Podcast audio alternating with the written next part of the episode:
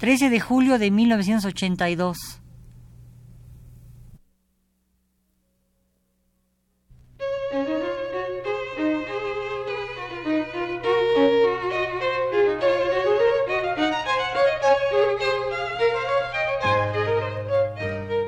Divergencias. Programa a cargo de Margot Glantz.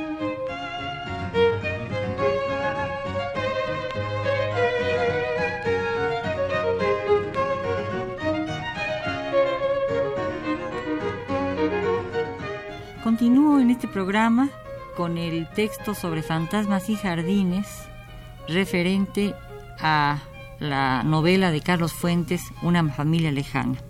La vez pasada había yo quedado en una cita que da el propio Fuentes, en donde él mismo define el carácter ficticio de la, de la creación, diciendo que es una figura creada por la imaginación narrativa, pues solo ella es capaz de reproducir algo verbalmente, así sea incompleto, así sea aproximativo.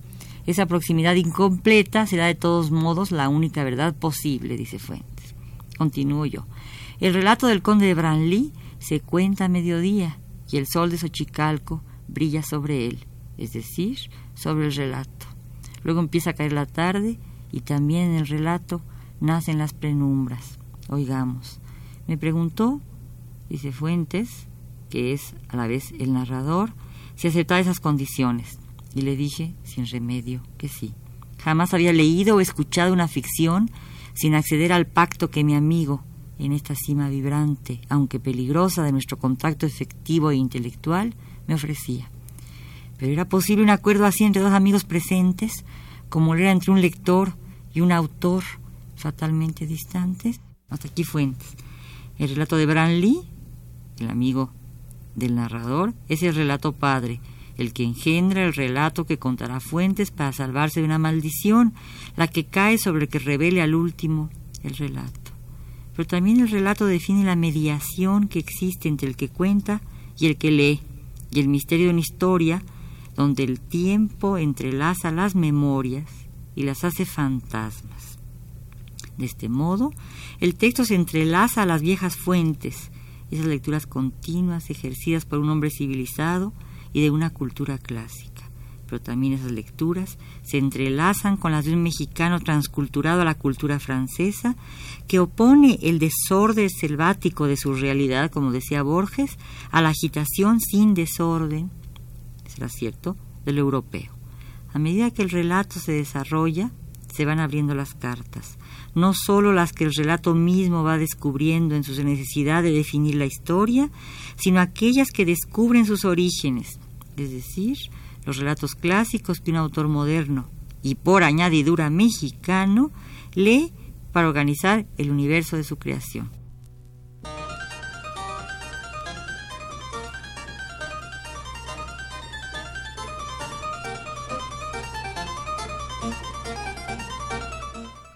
Si Proust y Madame de Lafayette definen las oposiciones que ya mencionaba yo la sesión pasada, y las marcan con violencia en una sola frase engastada como una joya, aunque pleonástica, porque utiliza una metáfora de orfebrería, las recuerdo.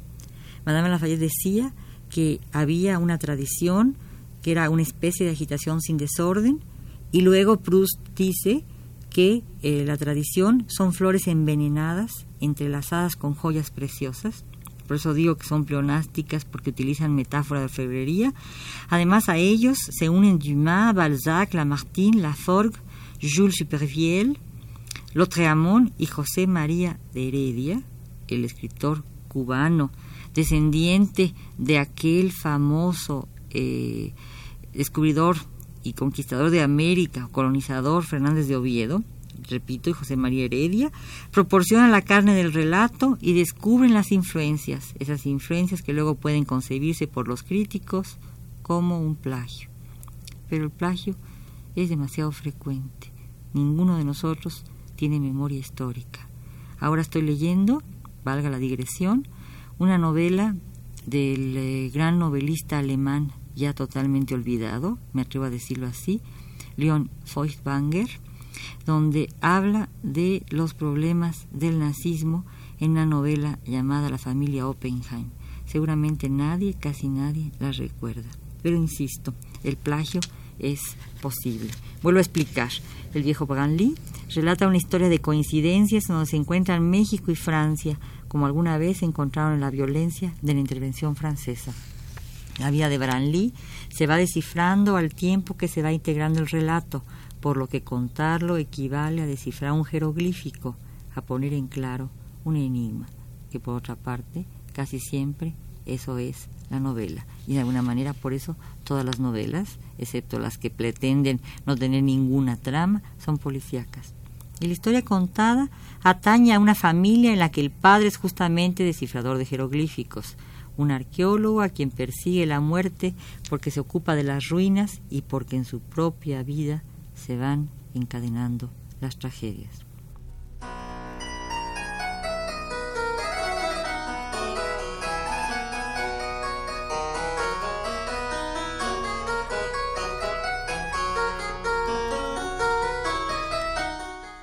Hugo Heredia se llama el arqueólogo, y su capacidad para entrever lo que las piedras dicen, o mejor, para descifrar el relato que las piedras esconden, se enfrenta a la necesidad que tiene Branly de entender una historia que ha vivido en relación con los Heredia y que se maneja como una incógnita.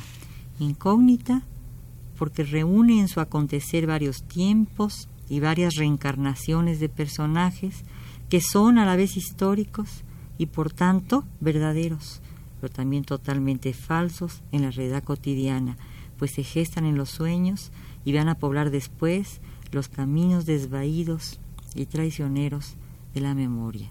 Por eso Fuentes ha dicho, con mucha razón y mostrando sus fuentes, que Proust tiene que ver con esas metáforas que son de orfebrería.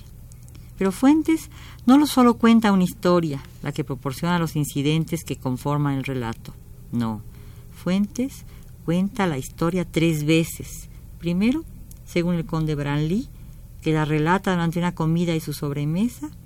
Luego, según Hugo Heredia, que añade elementos a la historia y anuda hilos sin terminarlos.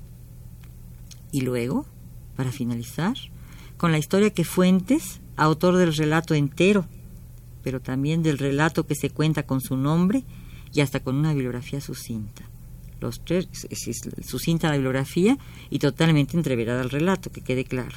Los tres relatos se entretejen en orden agitado, para tomar de nuevo la metáfora de Madame de Lafayette.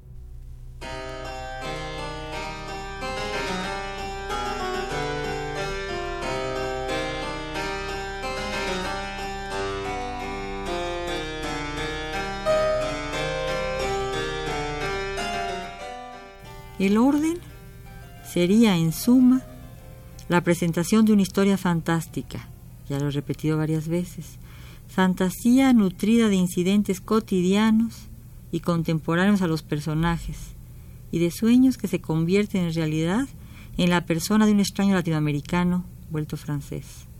Personaje que se comprime en su cuerpo no solo la historia de varias generaciones que llevan su nombre, sino la historia de varios países del Caribe y también la de México. Es decir, es un eh, homónimo de Heredia al que Hugo Heredia, el arqueólogo, va a buscar.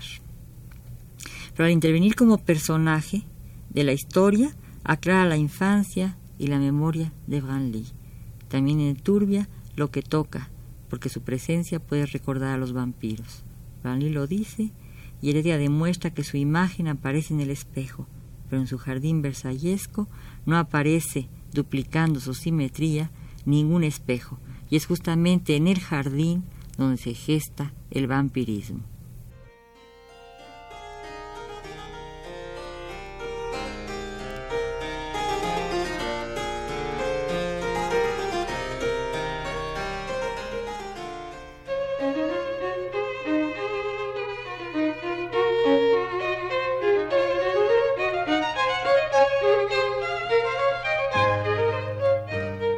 Divergencias. Programa a cargo de Margot Glantz.